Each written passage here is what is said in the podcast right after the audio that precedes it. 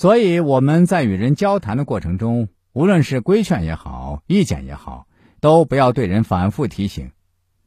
好鼓不用重锤敲，如果他真的愿意改正的话，只要说一遍就够了。事实上，反复提醒的效果很可能没有只提醒一次的效果强，因为提醒多次，别人心中就缺少了一种震撼，而形成了一种习惯，甚至是反感。与朋友交往的时候也是一样，如果看到朋友有什么事情做的不对，告诉他一两遍就够了。如果他意识到了，而且也信任你的话，定然会立即改正。如果他根本就没有这个意识，你就算告诉他一千遍、一万遍，他都会当做耳旁风。有人认为，与朋友相处，如果看到他有什么错误的时候，一定要劝说他，直到改正为止。如果是这种心态，朋友关系是很难维持的。事实上，当朋友有错误的时候，提醒他一次就已经尽到了朋友的职责。如果提醒多了，很容易给自己招致羞辱。一个人饿的时候，吃第一个馒头的效应是最大的，第二个其次，以后的递减。等到这个人吃不下馒头的时候，如果再给他塞一个，那就只会产生负效应。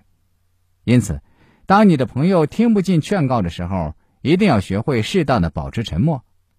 如果你不能沉默，而是反复提醒的话，那么你很可能失去这个朋友。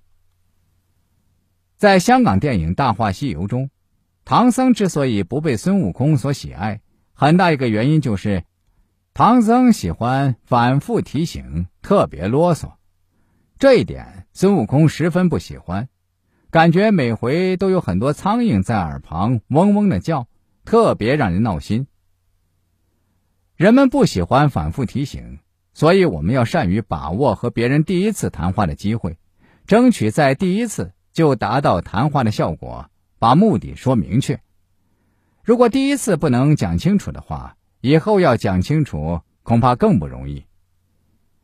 人们对陌生人往往有一种天然的戒备。但是与此同时，对陌生人也有一种莫名的好感。如果一个陌生人能够给自己留下很好的印象，那么这个印象会持续很长时间。这种效应也说明了反复提醒很多时候是不应该的。更何况，在很多人看来，反复提醒本身就是不信任。老狐狸认为，就像机会只敲一次门一样。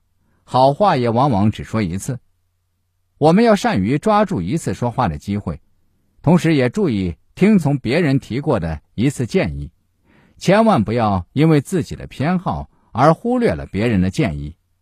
如果是好的建议，别人是很难再做提醒的。